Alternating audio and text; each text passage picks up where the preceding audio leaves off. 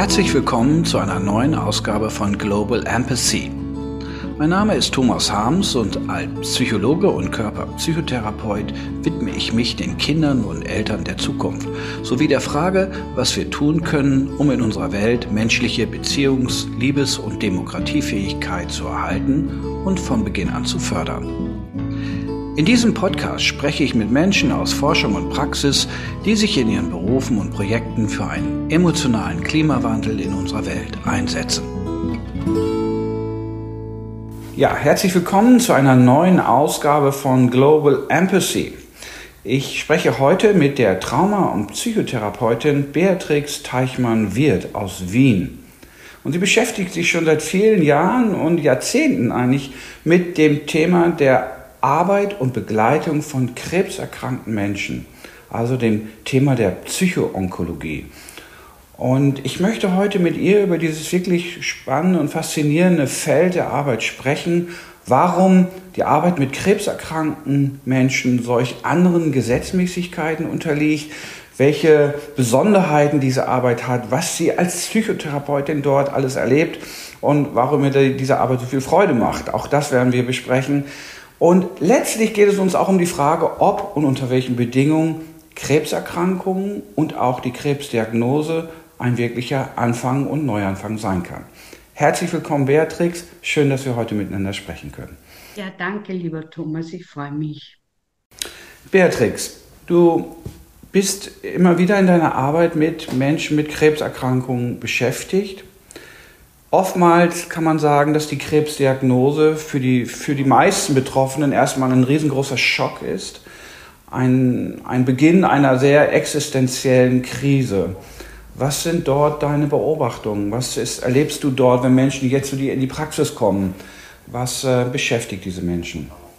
Also ähm, die Menschen, die äh, kommen ja zu verschiedenen Zeitpunkten im, auf ihrem Krebsweg äh, zu mir. Teilweise kommen sie, nachdem alle ähm, Therapien abgeschlossen sind, also biomedizinischen Therapien.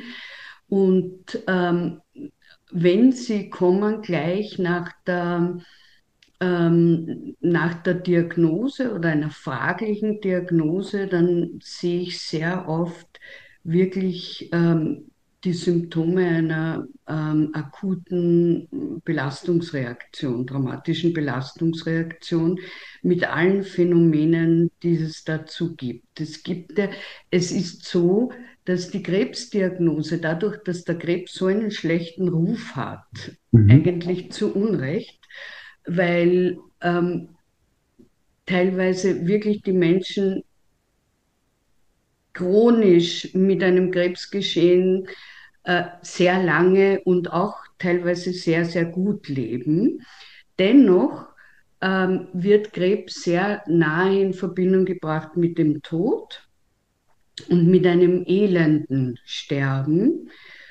Und das ist sozusagen unausrottbar, dieses Bild. Und das hat einen, ein hohes Traumatisierungspotenzial. Das heißt, die Menschen geraten in eine Überzeugung, wenn sie, ähm, wenn sie die Diagnose erhalten oder wenn die auch nur fraglich im Raum steht von, ich sterbe jetzt gleich, jetzt ist alles ähm, zu Ende. Und die Symptome zeigen sich im körperlichen, in einem unheimlichen Erregungszustand, beziehungsweise im Gegenteil, wie wir es aus der Polyvagaltheorie ja auch wissen, in einem ähm, in einer Schreckstarre, in einem Todstellen, in einer Dissoziation, dass sie überhaupt nichts mehr empfinden. Und teilweise hat das einen großen Einfluss auch auf ähm, kortikale äh, Prozesse. Das heißt, die Großhirnaktivität ist nur sehr eingeschränkt ähm, fähig, also irgendwie überhaupt ein, eine äh, umsichtige Entscheidung zu treffen, beziehungsweise überhaupt ganz real zu hören, was der Arzt auch sagt in der Situation.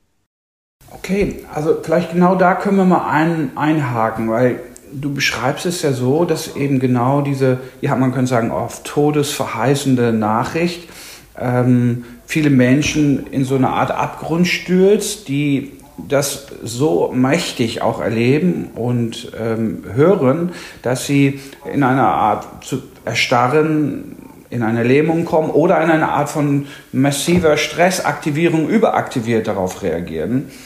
Und wenn ich dich richtig verstanden habe, ist diese akute Schockaktivierung, die da passiert, macht es ja dann auch sehr schwer, erstmal einen Überblick zu bewahren. Und wie kommen denn die Leute jetzt so in die Praxis? Mit welchen Fragen bombardieren die dich?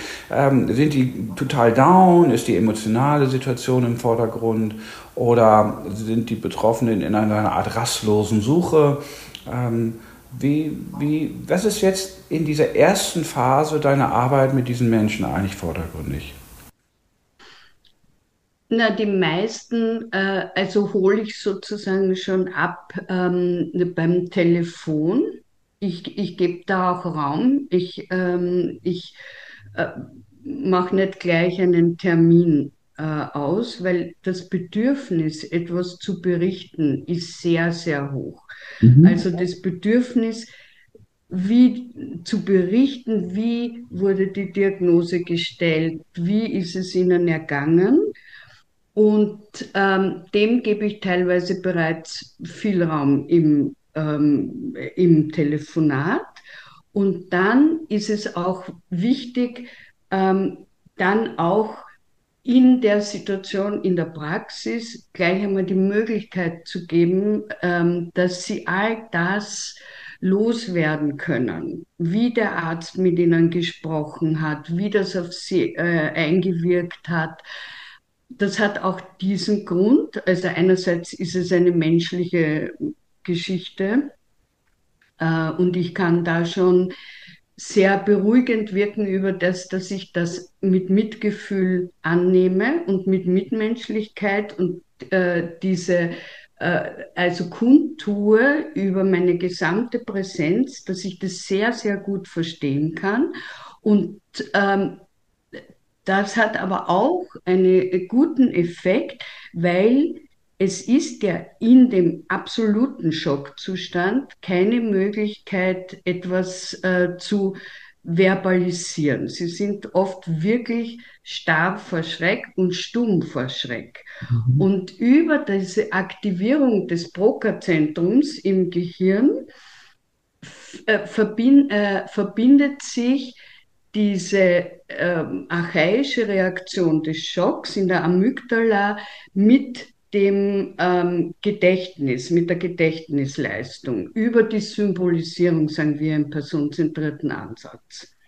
Ich stelle mir es auch so vor, dass Menschen, und ich erlebe es ja selber in meiner Praxis, weil ich auch immer wieder mal mit krebserkrankten Menschen arbeite, dass dort diese Berichte, gerade über diese stressauslösenden Erfahrungen, zum Teil die ganz unlieblose Überbringung der, der Neuigkeit und der Diagnose, der Bericht darüber ja auch viele Menschen dann in eine große zusätzliche Aktivierung bringt. Das heißt, die, der Bericht über die, die Erfahrung, dass ich auf einmal einen Zettel in der Hand habe, wo drauf steht, ich bin krebserkrankt, und der Bericht darüber eine so einen so einen Erregungssturm produziert, dass ich mir vorstellen könnte, dass man da auch sehr mit ringt, wie kriege ich die Leute wieder eingefangen.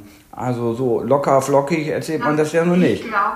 Ich glaube, das ist so ähnlich wie in der Babyschreitherapie. Die, äh, die, die Menschen schreien sich hinein sozusagen und über das, dass ich aber wirke über meine Präsenz und über diesen Halt, den ich in mir habe und den ich ihnen, den Raum, den ich ihnen gebe, mit der Wachheit, die ich auch habe im, ähm, im Mitbekommen, wo Triggerung ist und wo, wo eben wirklich das System jetzt aus den Fugen gerät. Dadurch findet dann auch, und ich, ich beschreibe das ja auch, dann, äh, dann sage ich, Moment einmal, da, ähm, da ist jetzt ein besonders starker Aufruhr und dann ähm, lade ich die Menschen auch ein ins Hier und Jetzt, indem sie ihr Angelehntsein spüren, so wie man es auch aus dem Somatic Experience kennt, ähm, ihre Verankerung in ihrem, ähm, in ihrem Körpersystem, beziehungsweise auch tatsächlich im Raum. Mhm. Gut, aber das ist ja jetzt genau das, was vielleicht jede gute Mutter, jeder gute Vater mit einem aufgeregten Kind tatsächlich tut.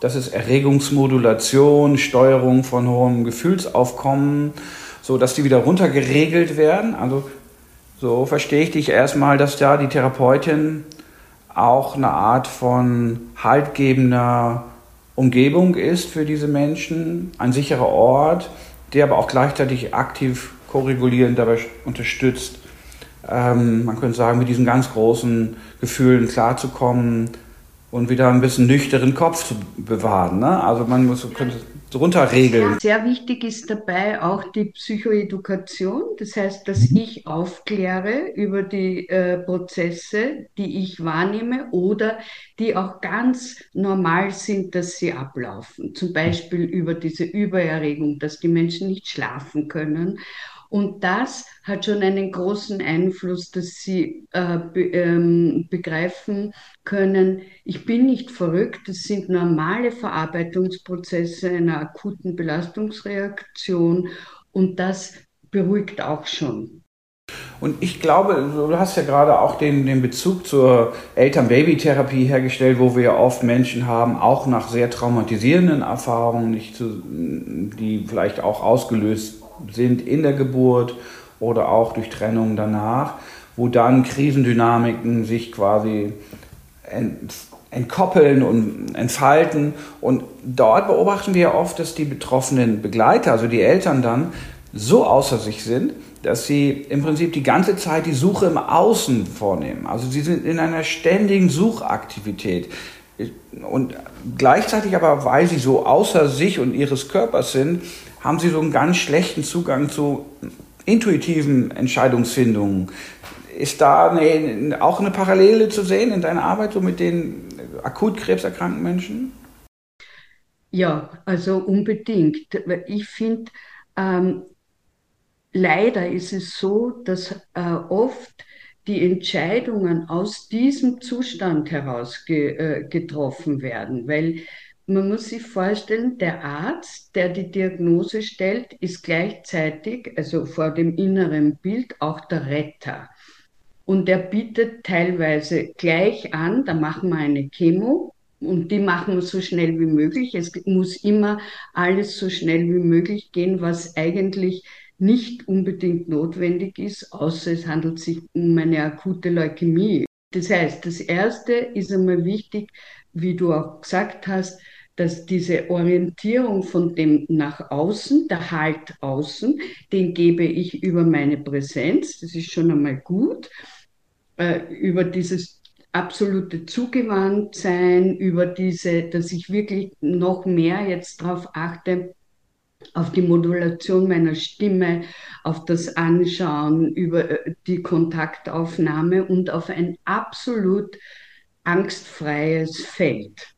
Und dann gibt es natürlich auch ganz einfache Methoden, wie es auch in der Babytherapie macht, ähm, sozusagen die Hinwendung zum Körper über, über die Bauchatmung zum Beispiel oder über das ganz konkrete Formulieren, wo bin ich angelehnt, ganz konkret und mir das beschreiben, weil dann habe ich wiederum die Aktivierung des äh, Versprach, der Versprachlichung. Und das hat eigentlich sehr äh, beeindruckende Wirkungen. Lass uns gleich mal über das sprechen, was da dann genau passiert, weil ich, das ist erstmal ein sehr wichtiger Punkt, glaube ich, den du ansprichst. Ich fasse das mal so zusammen, der erste Schritt, die erste Phase scheint ja dann vor allen Dingen damit darin zu bestehen, einen Zustand der Gegenwärtigkeit aufzubauen. Also einen Zustand wieder zu erreichen, wo ich mich total in all meinen Facetten spüre, mich wieder sozusagen erobere. So, und das geht ja in deinen Beschreibungen gar nicht so sehr darum, irgendwelche großen Stories, sag ich jetzt mal, und Herkunftsstories und sonstige Entwicklungshintergründe zu beleuchten, sondern sehr die Füße auf den Boden zu bekommen und die Person aus dem Brandgebiet erstmal zu entfernen, sodass die wieder in, in einem Zustand der Unversehrtheit ankommt. Ja. Und was passiert dann? Du sagst, da passieren tolle Sachen. Was geht dann los? Wenn die so ein bisschen, äh, ich sag mal, wieder zur Besinnung kommen, die Menschen, dann sehen sie wahrscheinlich ein anderes Bild, als sie vielleicht am Anfang in der ganzen großen Panik hatten, oder? Na, also ich habe gerade ähm, vor zwei oder drei Wochen war eine Frau da, die ein, ein Leukämie-Rezidiv hatte, also Diagnose von einer rezidivierenden Leukämie. Und die war natürlich in einem unheimlichen Aufruhr. Und ich habe mit ähm, äh, eben mit diesen Basics gearbeitet und ihr, ihr Eingangssatz war auch, ähm, warum sie nicht glaubt, dass sie das bewältigen kann, weil sie glaubt, ähm, sie muss sterben. Also sie hat es verdient zu sterben. Das sind natürlich ganz frühe Geschichten. Die, das habe ich nicht so explizit aufgegriffen, aber es hat sich dann in diesem Arbeiten mit dieser Überzeugung und wo sitzt diese Überzeugung im Körper und es wird eng und wo gibt es einen weiten Bereich im Körper, das haben wir sehr, also auch ohne EMDR, ähm, rauslösen können, so dass die wirklich, was ich von, ich würde sagen, intuitiv war die auf einem Erregungsniveau, sympathikotone Erregung auf, auf, auf, auf einer Skala von acht oder neun von zehn. Also ich habe es nicht abgefragt, aber es ist mir intuitiv so vorgekommen, dass alles gebebt hat. Und ähm, am Schluss war die wirklich ruhig Mhm. Also, aber wirklich, also nicht dissoziiert, das darf man nicht. Ähm, also manche sind ja, sagen, jetzt geht es mir gut, aber sie sind gar nicht mehr da. Das muss ich aufgrund von meiner Einfühlung dann auch ähm, erfüllen, ob jemand es jemandem gut geht, weil er gar nicht mehr da ist und eigentlich nichts mehr spürt, sozusagen. Aber sie war äh, wirklich präsent und ruhig und das hat dann den guten Einfluss gehabt, dass sie in den nächsten Arztkontakt, wovor sie unheimliche Angst gehabt hat, dass sie neuerlich überwältigt wird, dass man ähm, zu ihr äh, in sie eindringt, mit dem jetzt sofort dass sie wirklich eine dialogische Beziehung zu der Ärztin haben konnte. Und äh, dann einen sozusagen wirklich den ersten Stein äh, oder die, des, den ersten Schritt in eine wirklich umsichtige Therapieentscheidung treffen konnte.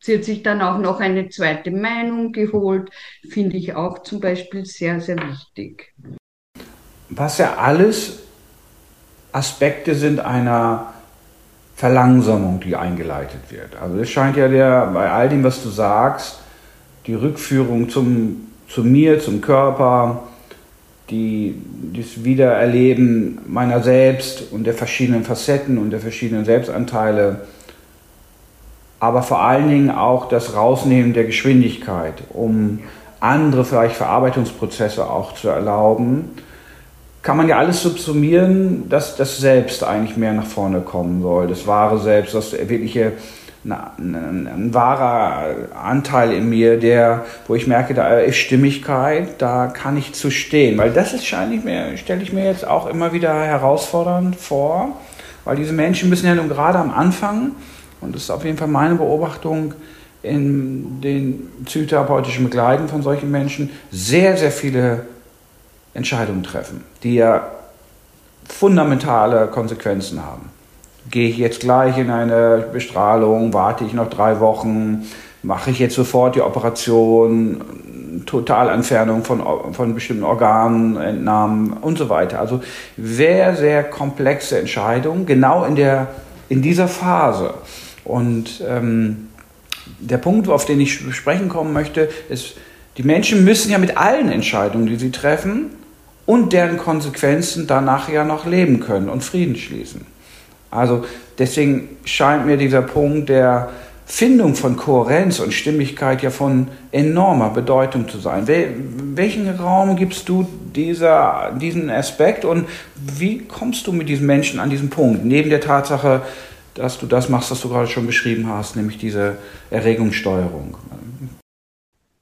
Im, was du sagst, die Raumgebung und die Zeitraumgebung ist einmal komplett wichtig. Also und das äh, mache ich auch, ähm, also das rücke ich auch näher ins Bewusstsein über die vielen Erfahrungen, die es mittlerweile gibt, dass äh, Menschen sich wirklich einige Wochen Zeit lassen können mit einer, äh, mit einer Entscheidung, einer Therapieentscheidung. Und ähm, diese es müssen, also ich habe die Erfahrung gemacht, auch an, ich habe ja selber ähm, jetzt mittlerweile vier Krebsdiagnosen, die ähm, ich sehr bewusst durchgegangen bin. Und ich habe die Erfahrung gemacht, dass durch diesen enormen Schock, der da ist, auch eine Art von ähm, Bewusstseinsfenster sich auftut, dass ich auf einmal spontane Erkenntnisse auch habe. Dieses Bewusstseinsfenster wird aber durch die Angst und durch die Angstmache sehr, also auch von außen, durch das Drängen, sie müssen gleich was ziemlich schnell geschlossen. Meine, äh, meine Erfahrung bei mir und bei den äh, Klientinnen, die ich betreut äh, habe bis jetzt, ist, äh, dass jeder Mensch in sich eben dieses, dieses Gefühl von Stimmigkeit ganz genau hat, nämlich welcher, welche Therapieform ist für mich jetzt dran. Also das, eigentlich ist dieses Potenzial immer da und das weiß ich, also aus meiner Erfahrung und mit mir selber vor allem weiß ich das. Und deshalb kann ich da nachdem alle Fakten auf dem Tisch sind und es kann keine Entscheidung getroffen werden, das ist auch meine Erfahrung, wenn zum Beispiel eine Diagnose noch nicht wirklich ähm, da ist, wenn eine fragliche Diagnose im Raum steht, weil der Organismus dann nicht resonieren kann. Mhm. Dieses organismische Seelenwissen oder diese, äh, diese Gewissheit, die kann erst da sein, wenn eine korrekte Frage gestellt wird, sozusagen im übertragenen Sinn. Wenn jemand ähm, zum Beispiel weiß, okay, ähm, diese Optionen stehen im Raum, ich weiß auch und ich lade auch immer die Menschen dann dazu ein, dass sie sich wirklich damit befassen. Wie funktioniert eine Chemotherapie? Wie funktioniert eine Immuntherapie? Wie funktioniert eine Ernährungsumstellung? Und zwar genauestens. Und dann liegen diese ganzen, wie, wie ein Fächer, liegt das vor mir und, ähm, und dann arbeite ich so mit den Menschen, dass ich ähm, gar nicht in die Details dann gehe, weil der Organismus weiß das ja alles schon. Und dann arbeite ich mit dem, was der, ähm, was der Eugene Chandlin, der Begründer vom Focusing, ähm, Feldsense nennt oder Soft Underbelly. Das heißt, wie ist die Resonanz im Organismus repräsentiert über die Empfindungen im Bauch? Also das ist keine impulsive Handlung, die dann oder impulsive Entscheidung, sondern das bezieht alle inneren und äußeren Faktoren ein. Und da kommt auch dann die, der Zeitfaktor zum Tragen. Also ich kann mir vorstellen, dass ich eine Chemotherapie mache, aber nicht jetzt. Dazu möchte ich vorher noch auf Urlaub fahren äh, und irgendwie überhaupt zu mir kommen, dass ich das dann antreten kann. Ja, ich glaube, das ist jetzt ein sehr spannender Punkt, diese, diese Fenster, von denen du sprichst, dass da kurzfristig irgendwie eine Bewusstseinserweiterung passiert, wo vielleicht dieses innere Wissen, also die in Bezug zu dem jeweiligen ja, Umfeld und den Herausforderungen, die mir da gegeben werden, so eine Art stimmige Lösungen auch darstellen, die aktuell und temporär sein können aber die, man könnte sagen, die angelegt ist. Ich würde jetzt mal sagen, wie eine Art innere Stimme oder eine, ähm, die einen sagen vielleicht eine Herzstimme oder die anderen sagen vielleicht eine, ein intuitives Wissen, aber auf jeden Fall etwas, wo ich merke, hier kommt eine Art aus dem Körper, aus dem Körper stammende Information, die sich mit bestimmten Gedanken und Kognitionen verbindet, wo ich weiß, du musst jetzt warten, das geht zu schnell.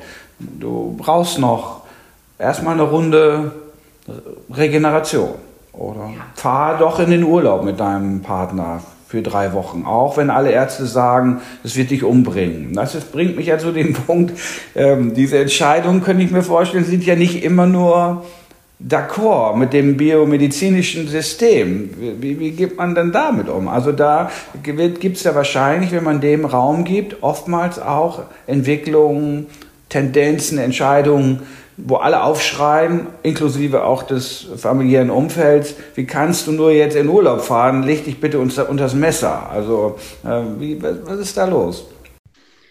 Äh, na, es ist sehr, sehr wichtig, ähm, dass die Menschen, also eine Unterstützung auch aus dem medizinischen Feld haben. Es kann komplementärmedizinisch sein, aber hier auch jemand, der nicht die Biomedizin, also die Schulmedizin verdammt.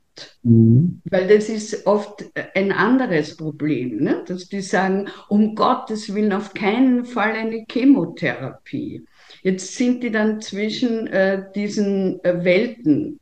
Mhm sozusagen und werden da aufgerieben oder zerrissen. Das heißt, es geht darum, dass, dass man vermittelt Kontakte und die gibt es ja auch ähm, zu, Men äh, zu, zu Ärzten, Ärztinnen, die, die wirklich die erstens die, ähm, die Entscheidung respektieren, auch wenn sie sagen, ich würde Ihnen das nicht raten, aber trotzdem wissen sozusagen, dass diese Entscheidung zu respektieren ist. Ähm, und dass die Wahl der Ärztin, des Arztes ist genauso eine un unbedingt wichtige wie, wie die Therapieform. Wer begleitet mich durch das ganze Geschehen? Wenn ich mich vor jedem ärztlichen Kontakt fürchte, wenn der Arzt nicht einmal bereit ist, ähm, mich zu respektieren in meinem Wissen, dann, dann wird da nichts Gutes draus. Weil dann mache ich das sozusagen, weil ich Angst habe, dass er mich verdammt. Da hört man ja teilweise wirklich schlimme Sachen, die die Ärzte sagen, die drohen, die sagen, da sehen wir uns am Friedhof oder solche. Ja, hm.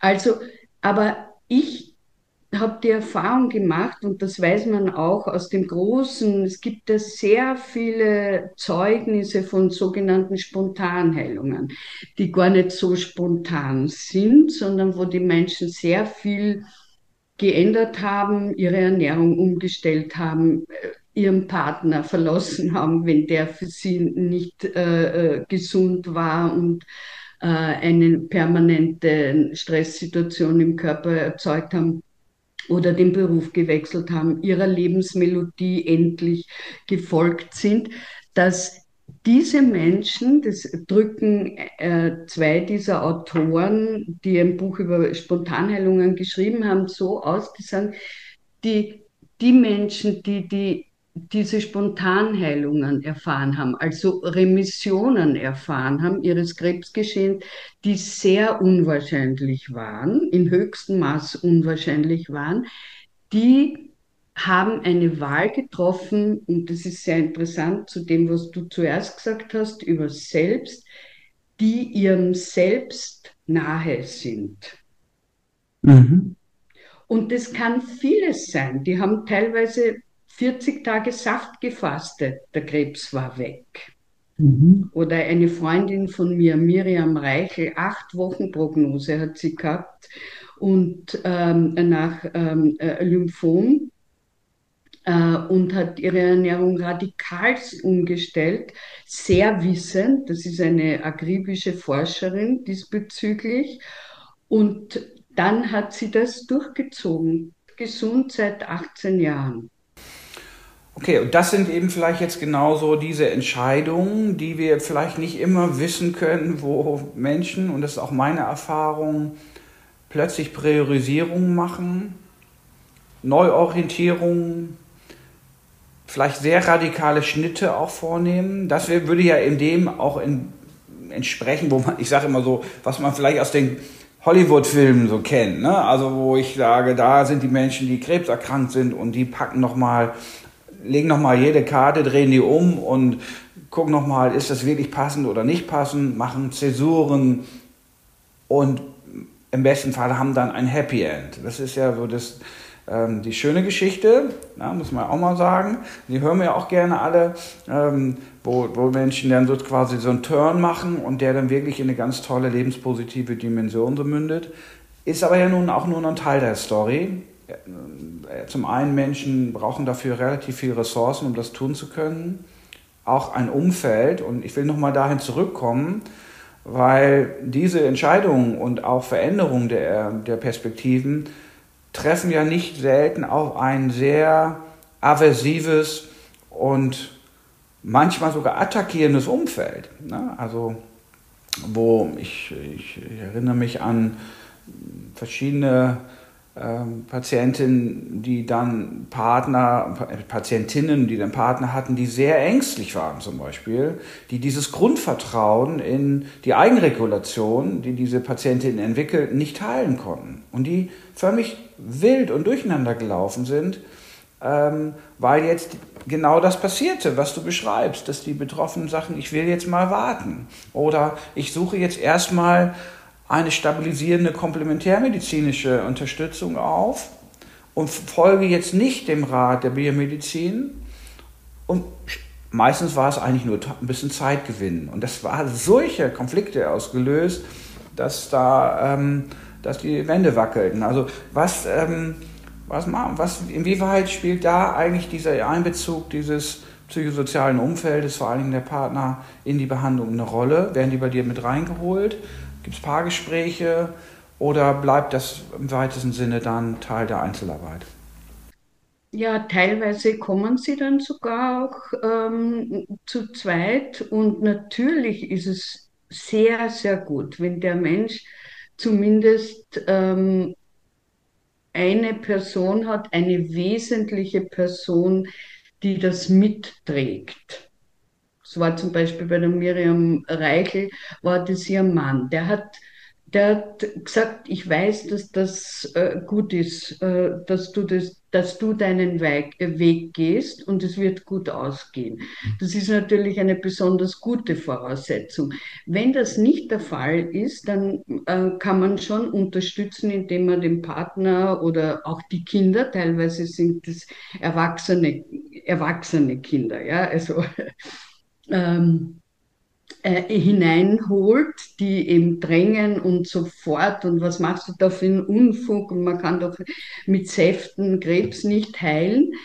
Und teilweise ermutige ich auch ähm, die, die Klientin selbst. Es ist eine unheimliche Chance, endlich für die eigenen Entscheidungen einzutreten und eine wirkliche Selbstbehauptung, weil das kann man schon sagen, dass viele Menschen sich nicht für ihre Sache den Jahren davor oder vielleicht in ihrem ganzen Leben für ihr eigenes Ding eingesetzt haben weil, weil sie so viel Angst gehabt haben, dass, ähm, äh, äh, dass sie damit rausfallen aus einer Gemeinschaft, was eine sehr große Angst ist, dass sie, aber jetzt können sie mit dieser Endlichkeit, die da im Raum steht und den Tod potenziell an die Seite gestellt, vielleicht den Mut finden und die Stärke finden, den Ärzten gegenüberzutreten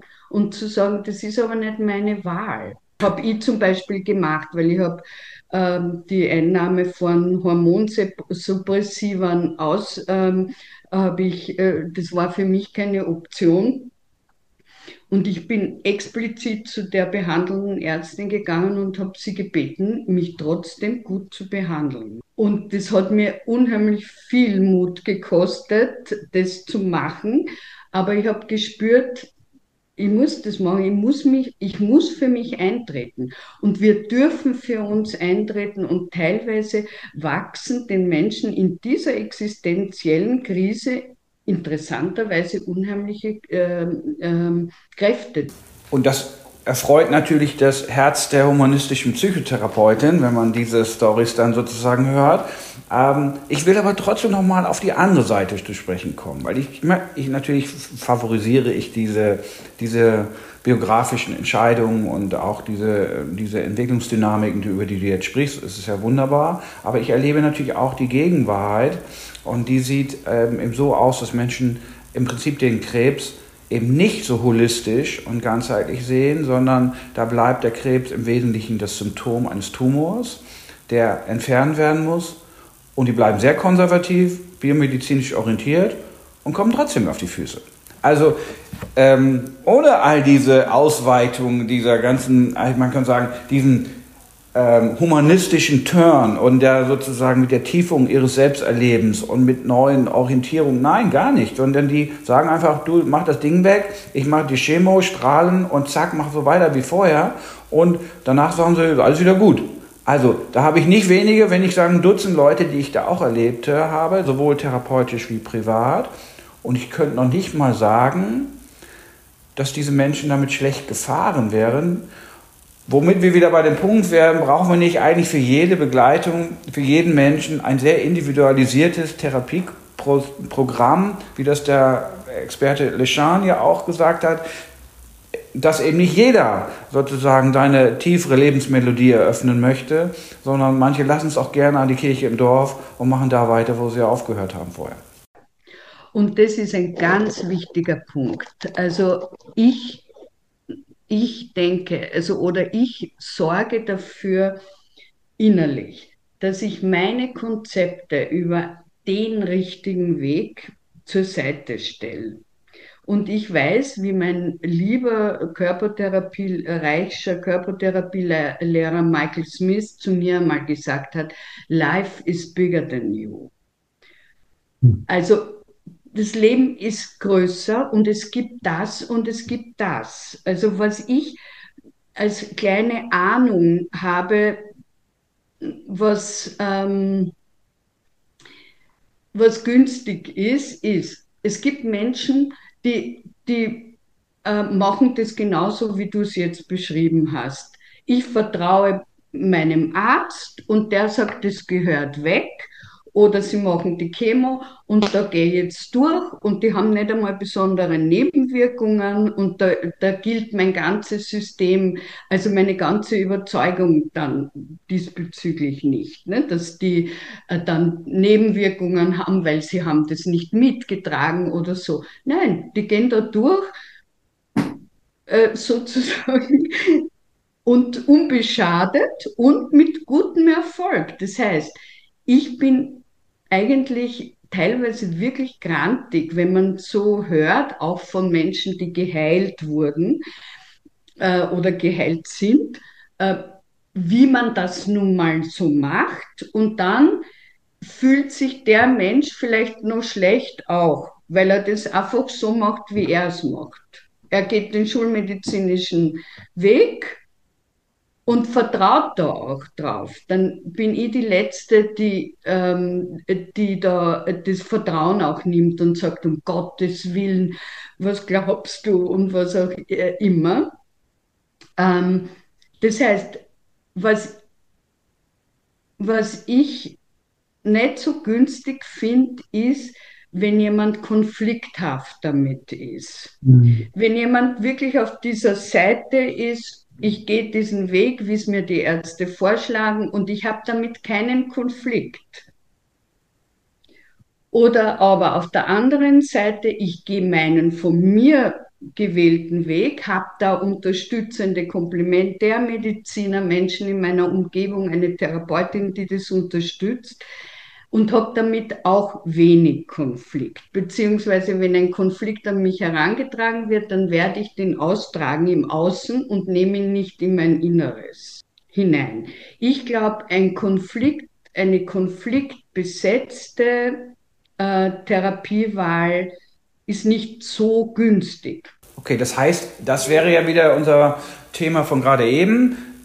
Der Weg, den ich da einschlage, der muss möglichst rund laufen, kohärent sein, das würden wir sagen. Ne? Also da, das muss ein Weg sein, der zu meiner, zu meinem Charakter, zu meiner Persönlichkeit, zu meinen Ressourcen, auch vielleicht zu meinem Mut und all diesen Dingen auch passt. Das ist ja nichts gewonnen, wenn jetzt zum Beispiel jemand sagt, okay, wir gehen jetzt vielleicht einen anderen Weg, der auch ein komplementär, komplementärmedizinisch unterstützter Weg ist, aber ich habe die ganze Zeit Existenzängste dabei.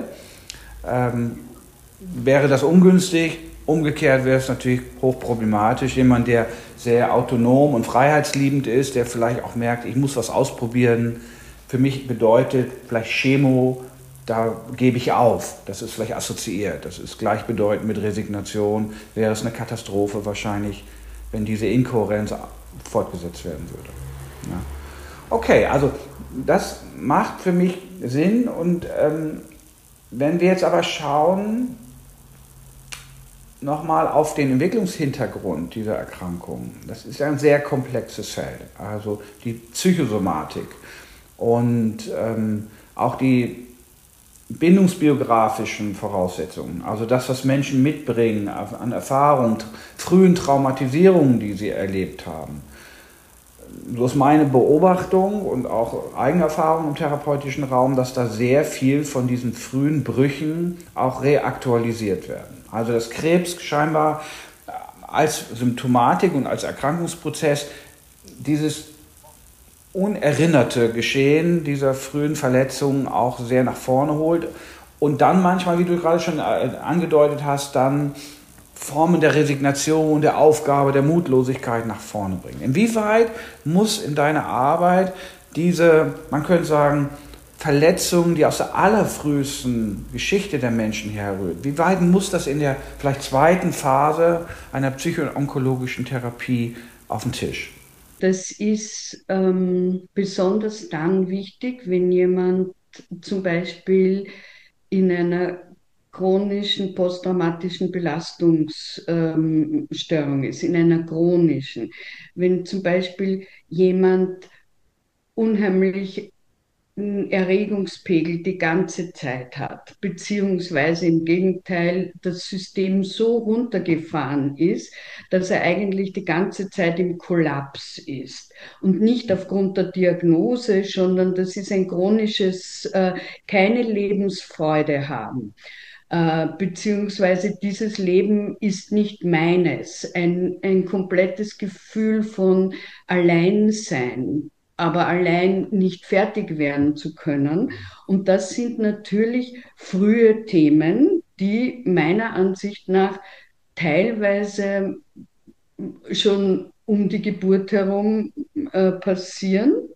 Also wo auch der Wilhelm Reicher gesagt hat, hier wird das Nein zur Welt konstituiert wir müssen, also ich meine, das weißt du besser als ich, ne? wir kommen ja auf die Welt mit diesem Vorschussvertrauen und dann empfängt mich ähm, gleich einmal ein, ein sehr liebloses Umfeld, das mit mir mechanistisch umgeht, das mich eben nicht willkommen heißt. Und was das also nicht mich äh, so, sozusagen in dem, was meine Bedürfnisse jetzt sind, nach Wärme, nach gehalten werden, nach äh, auspulsierender Nabelschnur und so. Das bedeutet auch nicht, dass unbedingt jeder Mensch, der das erlebt, eine Krebserkrankung entwickelt, obwohl es mich teilweise erstaunt, dass das nicht der Fall ist bei ganz dramatischen ähm, Eingriffen und frühen Traumatisierungen. Oder zum Beispiel nicht auf die, ähm, auf die Bedürfnisse feinfühlig eingehen, indem, also ich bin noch äh, schreiend ins Badezimmer äh, ähm, abgeschoben worden, weil die Fütterungszeiten einfach einzuhalten waren, wie das halt damals 56 war das so, ja? Vielleicht kannst du, hake ich einmal kurz ein, weil ja. warum ist das bedeutungsvoll? Weil man könnte jetzt sagen, wenn ich jetzt die Zuhörer Zuhörerinnen jetzt an dem ähm, Podcast an die denke, dann fragen die sich vielleicht auch jetzt, äh, und das tue ich eben auch, warum komme ich überhaupt dorthin? Also jetzt im Rahmen einer Behandlung und Begleitung von einem krebserkrankten Menschen. Das heißt, warum kommen jetzt eigentlich diese Themen so mächtig nach vorne? Oder andersherum, sind diese Brüche, Entwicklungstraumatisierung, frühen Bindungstraumatisierung in deinem Verständnis irgendwo auch ursächlich verwoben mit der Krebsauslösung? Das sind ja zwei verschiedene Fragen. Das eine ist, da kommen diese alten Erfahrungsprozesse und Verletzungen an die Oberfläche. Das ist im Rahmen der Therapie. Zweite Frage, würdest du sogar so weit gehen, dass diese man könnte sagen, dieses Human No, diese, diese Erschütterung, die so früh im Leben passiert, unter Umständen sogar eine Art Kristallisationskern für spätere Krebserkrankungen sein könnte. Und das war ja eben tatsächlich eine These, die der Wilhelm Reich, der Psychoanalytiker und Arzt und auch Begründer von Körperpsychotherapie auch gesagt hat. Da könnte sein, dass das so ein erster man könnte sagen, Punkt wird, um den sich spätere solche psychosomatischen Erkrankungsprozesse herumgruppieren. Also sag doch mal, wie, wie deine Beobachtungen da sind und wie ist deine Einschätzung da als Psychoonkologin? Naja, ich, ich glaube schon, dass wenn zum Beispiel, wenn ähm, Vernachlässigung stattfindet ähm, oder wenn äh, bestimmter ähm, emotionaler Ausdruck mit Gewalt teilweise unterdrückt wird, beziehungsweise wenn ähm, Missbrauch, ähm, sexuelle Gewalt stattfindet. Ich glaube, dann gibt es so ein Erleben von, von Hilflosigkeit, von Ausgeliefertsein, von Hoffnungslosigkeit, dass sich an, der, an dem Zustand je etwas ändert, dass das wirklich, wie der Wilhelm Reich sagt, in, bis ins Plasma hineinwirkt. Im Sinne von ähm, einer ständigen Kontraktion und gleichzeitig, äh, wie wir es ja in der komplexen Traumatisierung haben, Erregungszustand sehr hoch, wird aber, der Deckel ist aber drüber, sozusagen. Das heißt, die darf sich nicht ausdrücken, mhm. diese, äh, dieses Erregungsgeschehen. Und man, man, weiß ja auch, dass aus der Psychoneuroimmunologie, dass es dazu ähm, Entzündungsprozessen in der Zelle kommt, die ähm, Krebs fördern, sozusagen das Krebsgeschehen fördern.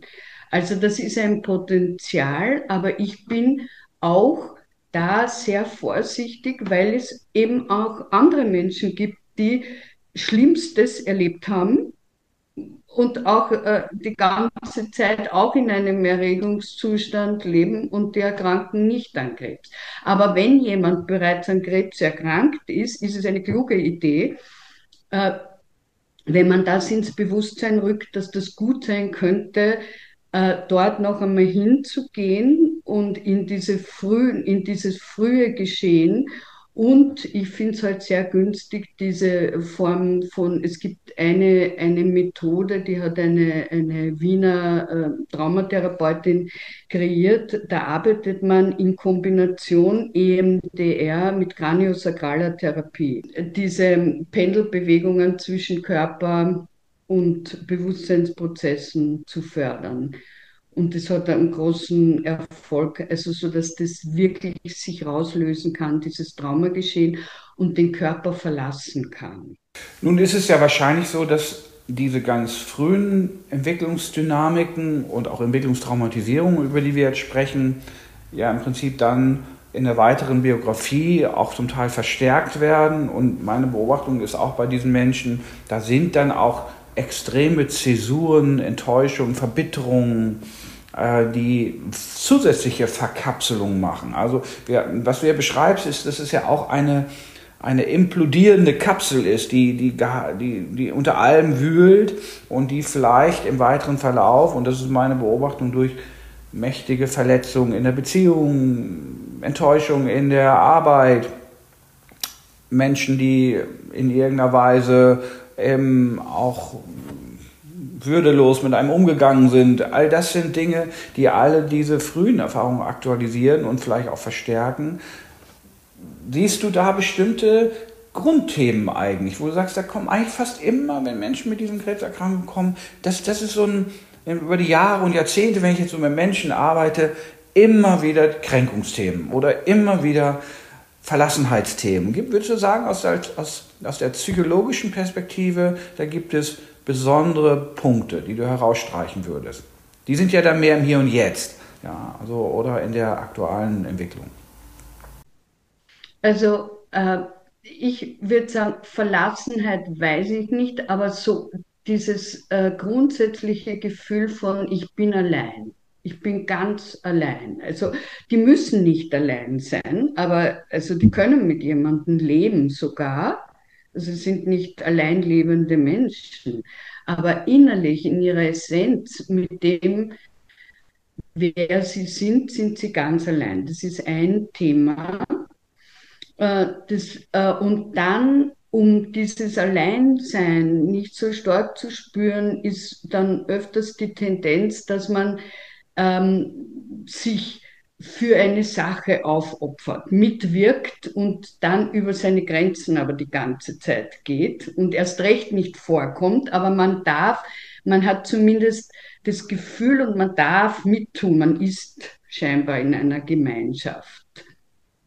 Aber man kommt trotzdem nicht vor. Ja? Und das, was ich noch ähm, äh, beobachte oder mitbekomme, ist, das beschreibt ja auch Le Chang, das ist diese Hoffnungslosigkeit, dass ich dieses mein Leben mir selber aneignen kann, dass, dass das mein Leben ist hier. Also, dass ich hier stattfinde und dass ich auch ähm, in dem stattfinde, was mich essentiell ausmacht, was meinem Wesen entspricht. Dass ich die Kraft besitze, da lebensverändernde ähm, Schritte zu tun, radikale Schritte. Es müssen aber auch nicht radikale Schritte sein, weil das ist oft für Krebspatienten ein, ein richtiger Terror. Du musst dein Leben ändern, weil sonst wird da nichts draus. Das ist dieser Punkt, den du beschreibst, dass da viele Menschen mit in einer Art von Einsamkeit sich befinden, dass sie das Gefühl haben, nicht eingebettet zu sein. Sicher auch vor allen Dingen auch in ihrem subjektiven Erleben. Das Gefühl, ähm, mit inneren Erfahrungsprozessen, Gefühlen, äh, auch Entwicklungsdynamik, nicht gesehen zu sein, nicht angeschlossen zu sein. Das ist ja, finde ich, ein ganz bedeutungsvoller Punkt. Der verknüpft ja jetzt diese ganz frühen Verlassenheitserfahrungen, Bindungstraumatisierungen mit diesem späteren Erleben. Das ist nämlich auch meine Beobachtung, dass hinter dieser ganzen Dynamik oft eine, eine psychische Art von Resignation und Aufgabe und manchmal auch Verbitterung äh, so vorliegt, die aber ganz versteckt oft leuchtet. Also man könnte sagen, in der therapeutischen Arbeit kommt das manchmal erst so nach und nach raus, wo diese gärenden Prozesse sind. Und wenn ich dich richtig verstanden habe, ist es einfach immer sehr hilfreich und unterstützend, wenn diese, ja, man könnte sagen, Einkapselung und Gärung geöffnet werden und belüftet werden und dass da dann die Menschen sozusagen in eine neue Vitalisierung hineinkommen. Das scheint ja dann auch im besten Falle zu passieren, oder? Ja, das ist unheimlich wichtig. Also auch dieser Begriff, den du ähm, nennst mit der Vitalisierung. Ja, wo kommt mein Leben wiederum in den Fluss und zwar auch ganz einfach. Also ähm, sozusagen, was freut mich? Wo dehne ich mich aus? Wo jauchzt meine Seele, wenn ich nur dran denke? Und gleichzeitig ähm, mich zu fragen, wo kontrahiere ich mich? Neben welchen Menschen äh, fühle ich mich einfach überhaupt nicht wohl? Zum Beispiel eine Frage, ja? Also sich das ähm, neu zu erobern, ähm, in, auch in Kleinigkeiten unter Anführungszeichen. Ne? Will ich wirklich ähm, zu diesem, wo sie zu diesem Fest gehen, oder eigentlich nicht, aber man müsste eigentlich hingehen. Kleinigkeiten. Es geht da nicht so sehr um große Würfe, manchmal auch um große Würfe. Ich hänge meinen Beruf an den Nagel und mache endlich das, was ich immer schon machen wollte. Da finde ich auch, dass es wichtig ist, dass ich Mentorin bin dafür, dass das gelingt kann, weil es viele Beispiele gibt, wo das gelungen ist. Und dass man dann die Schritte, wie es auch der Jean gemacht hat, miteinander durchgeht. Was sind lebensfördernde Schritte jetzt zu tun, wie ich äh, Leben integrieren kann und wie mein Leben wiederum aus der Stagnation, aus der Resignation in den Fluss hineinkommt. Ja, genau. Das scheint mir ähm, totalen Sinn zu machen und ähm, es ist, wie gesagt, äh, äh, faszinierend, dass manche Menschen genau diese Schritte ja, für ihr Überleben auch benötigen und es dann auch eine Wirkung zeigt.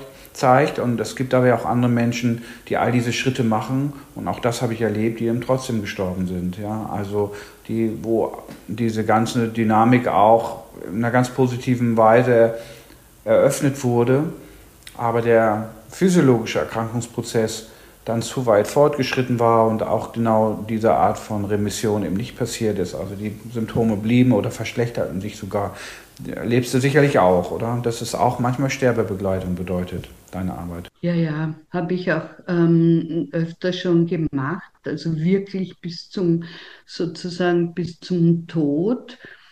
Und ähm, ich glaube, da ist es, also mir ist es halt sehr hilfreich, dass ich tief innerlich weiß, dass unser Leben nicht endet mit dem Tod. Ähm, damit kann ich auch ruhig sozusagen bleiben.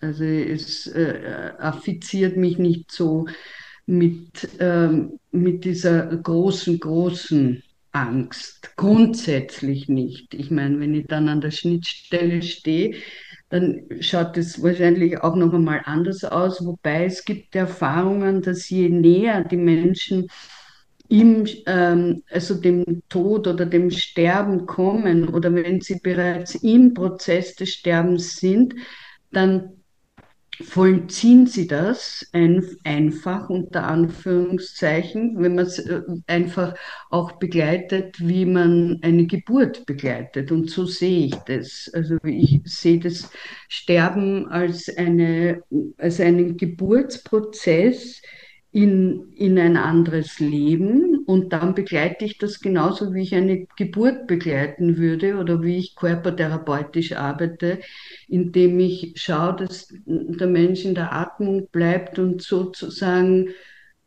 diese Wehen, mhm. die begleite ich. Und eigentlich ist es immer ein sehr es klingt komisch vielleicht, aber es ist ein für mich beglückendes Erlebnis. Da, da, und auch ein großes Geschenk, wenn ich da dabei sein darf. Und ich habe äh, das Gefühl oder habe die Erfahrung gemacht, dass äh, oft ist es, ähm, sind die Menschen auch einverstanden auf einer tiefen Ebene mit dem, dass sie ihren Körper, den kranken, schmerzenden, ähm, gemarterten Körper sozusagen zurücklassen dürfen. Ähm, und es wird dann oft, das finde ich dann immer sehr, also fast wie Folter.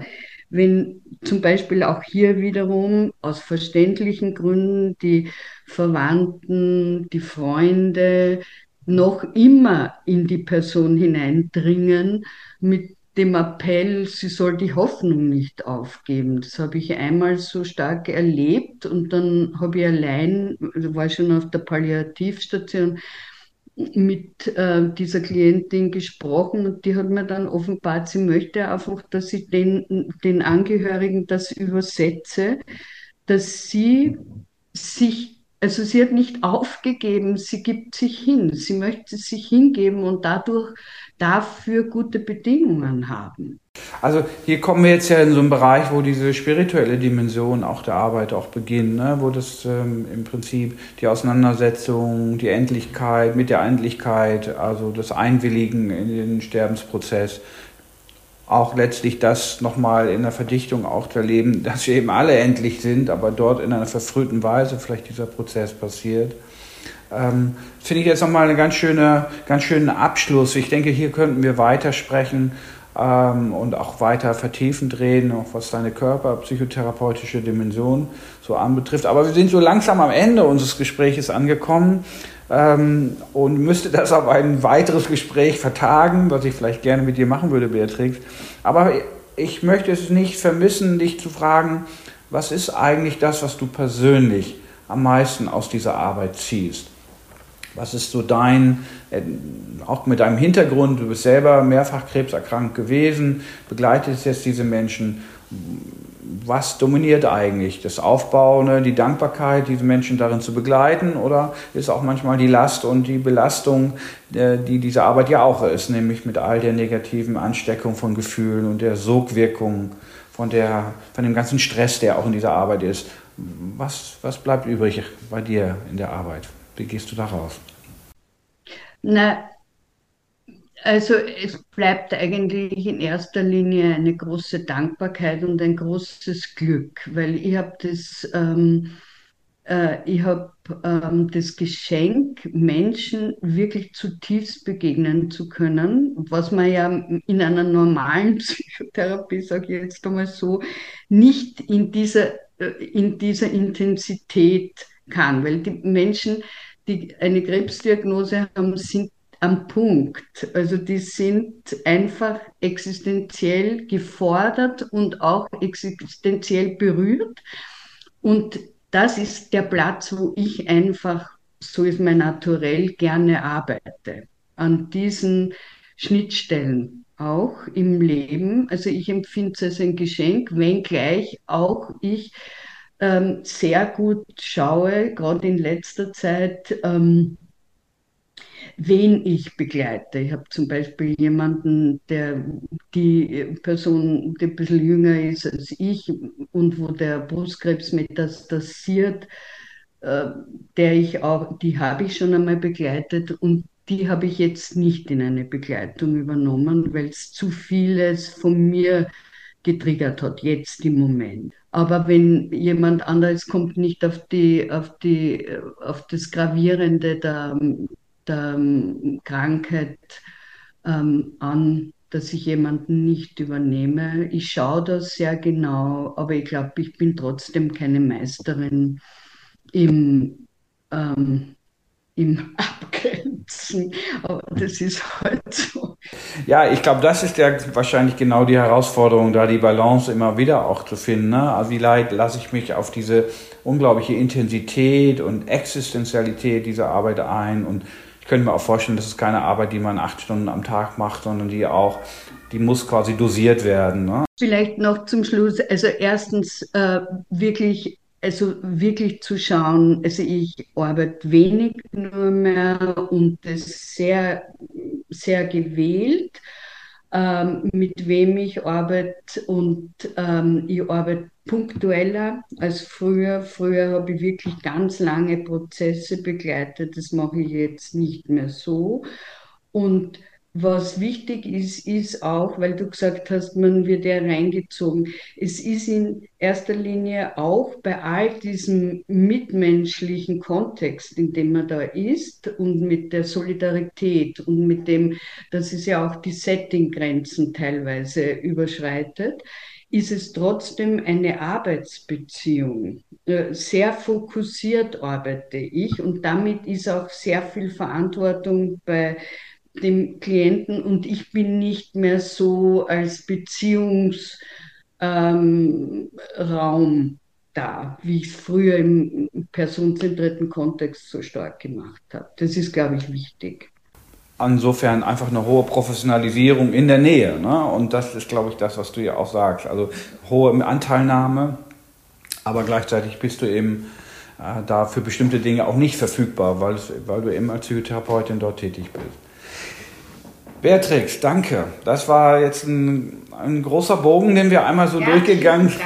Ja, das war sehr schön äh, und all diese Dinge von dir zu hören. Und wie ich schon merke, ich habe manche Frage gar nicht stellen können, aber ich denke, wir haben einiges bearbeiten dürfen. Und ähm, ich glaube, man hat vielleicht auch einen Einblick bekommen, wie, wie, wie tiefgehend diese Arbeit ist und was für, was für eine berührende Arbeit das auch darstellt. Menschen in diesem Fenster zu begleiten, wo einfach, glaube ich, vieles aufgeht. Und das ist auch die, meine persönliche Affinität zu dieser Arbeit, die eben ganz ähnlich ist wie diesem frühen Feld zu arbeiten. Da, da ist eine, eine gewisse Form von Herzensbegegnung leichter vielleicht sogar möglich als in anderen Phasen des Lebens, wo alles geschlossen ist. Da ist auf jeden Fall das Zentrum sozusagen aufsuchbar und auch auffindbar und das ist das Tolle. Ja, und Vielen, vielen Dank für deine Ausführungen. Ich sage äh, danke an alle Zuhörerinnen und Zuhörer.